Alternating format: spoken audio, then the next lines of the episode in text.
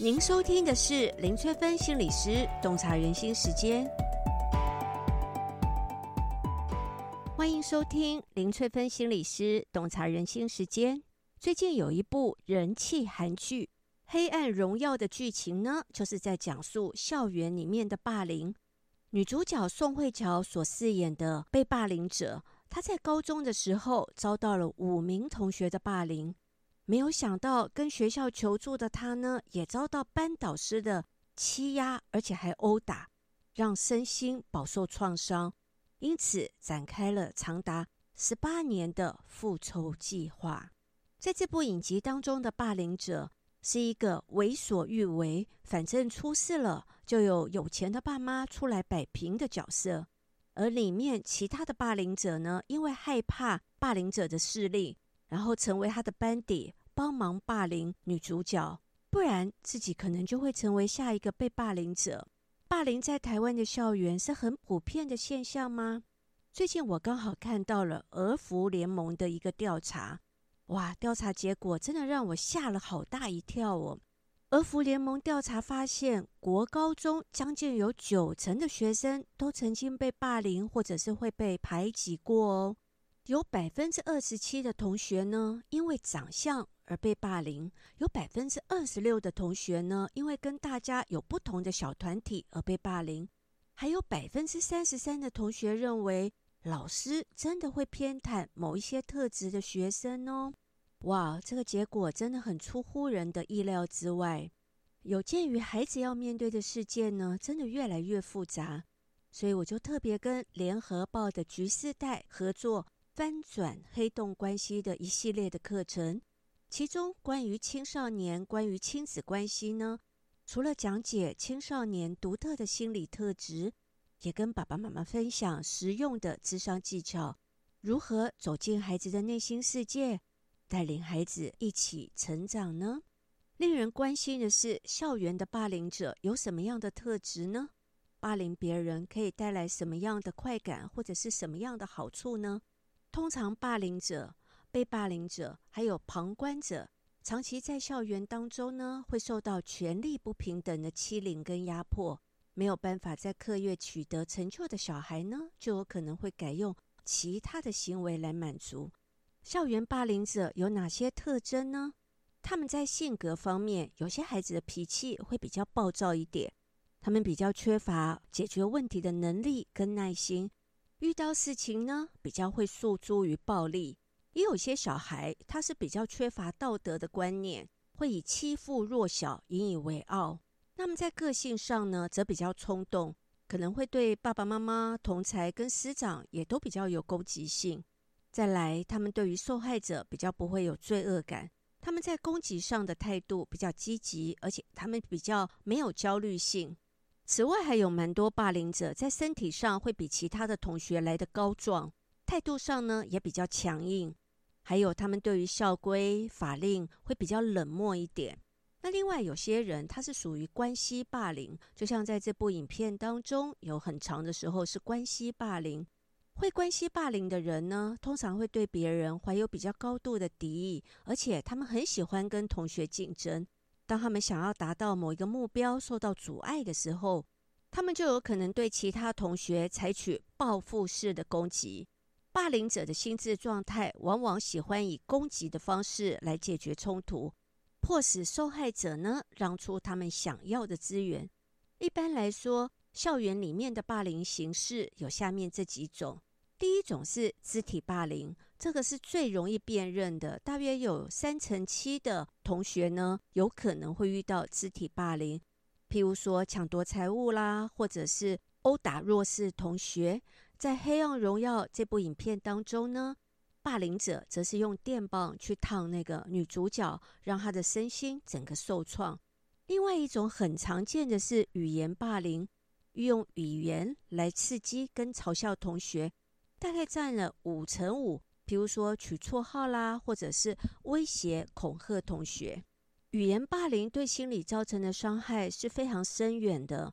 像有些人是揶揄嘲笑被霸凌者，比如说他们可能会讲：“哦，他的话能听，大便也能吃。”或者是会说：“他的书都念到背上了啦，都没有念到脑子里。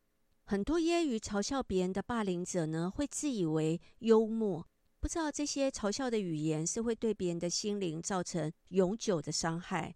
那有些霸凌者会公开私下对被霸凌者咆哮、羞辱或者是威胁，像对别人咆哮的会说“我不想跟垃圾说话”，或者是羞辱对方说。没想到现在还有人用这种方式做事，或者是威胁恐吓对方说：“这里不欢迎你，请你离开。”或者会讲一些说任何人都可以取代你。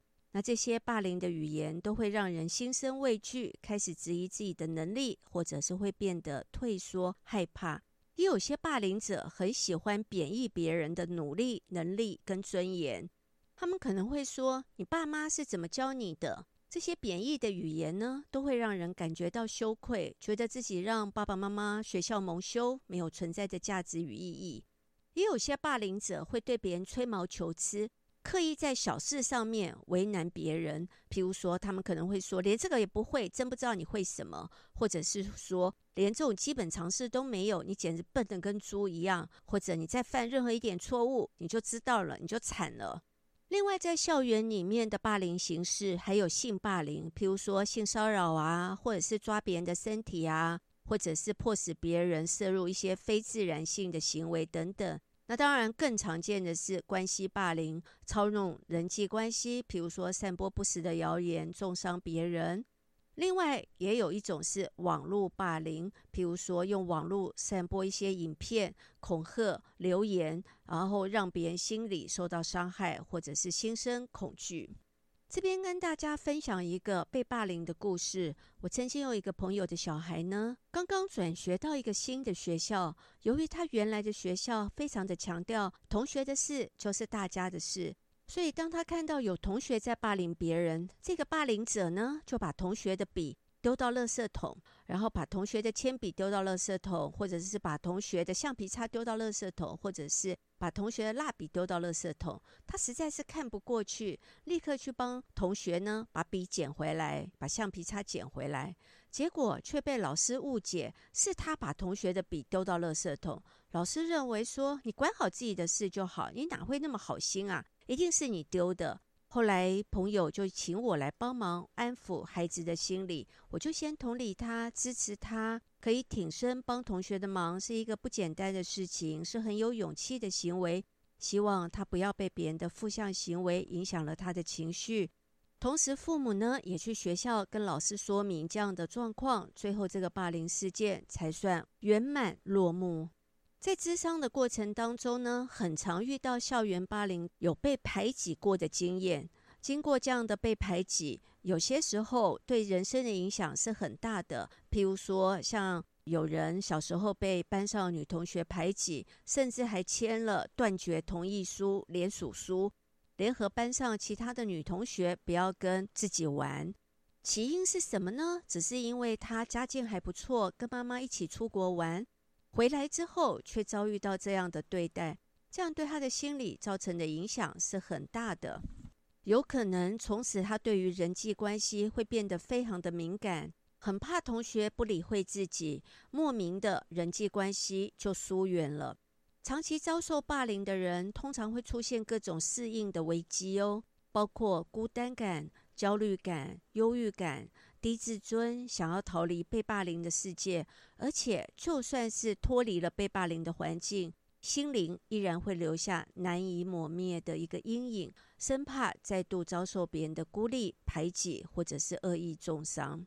有些时候被霸凌跟感情也有一点关系，像有个女生，她跟男同学告白：“哦，我很喜欢你。”从此之后呢，她去上学都会被这个男同学霸凌。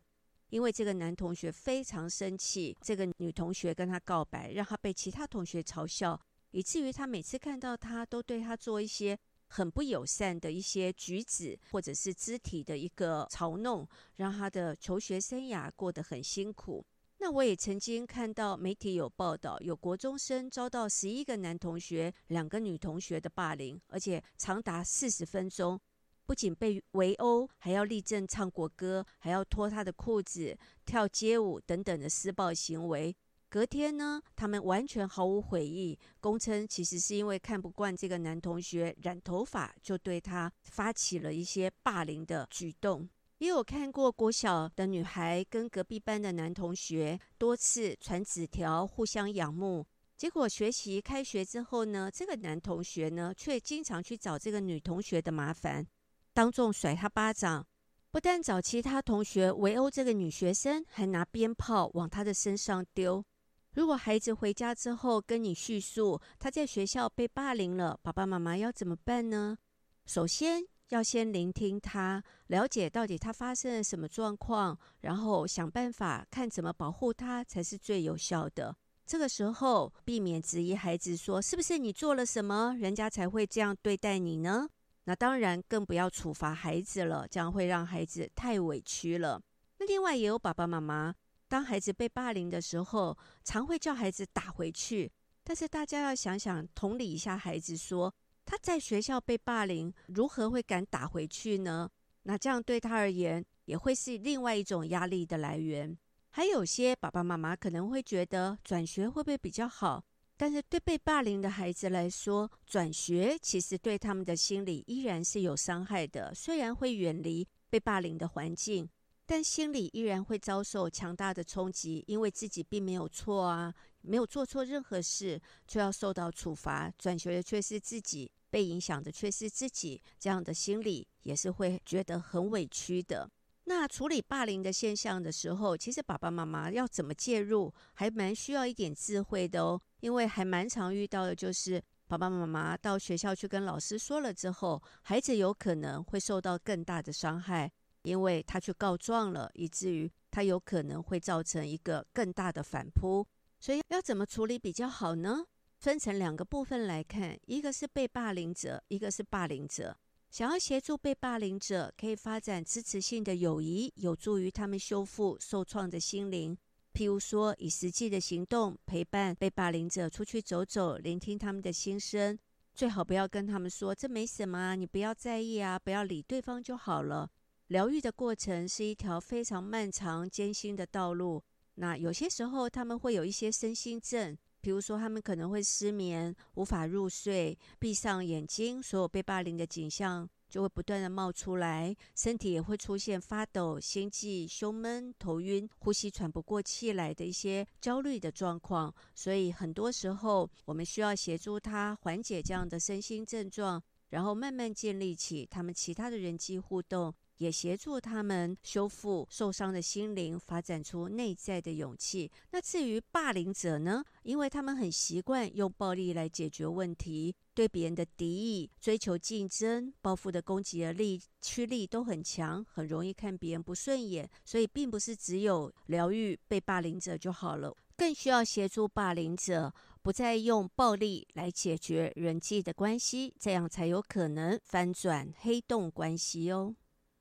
这一集就跟大家分享到这里。如果大家想要了解什么行为代表什么样的心理意涵，都可以留言给我哦。我们下集再见喽。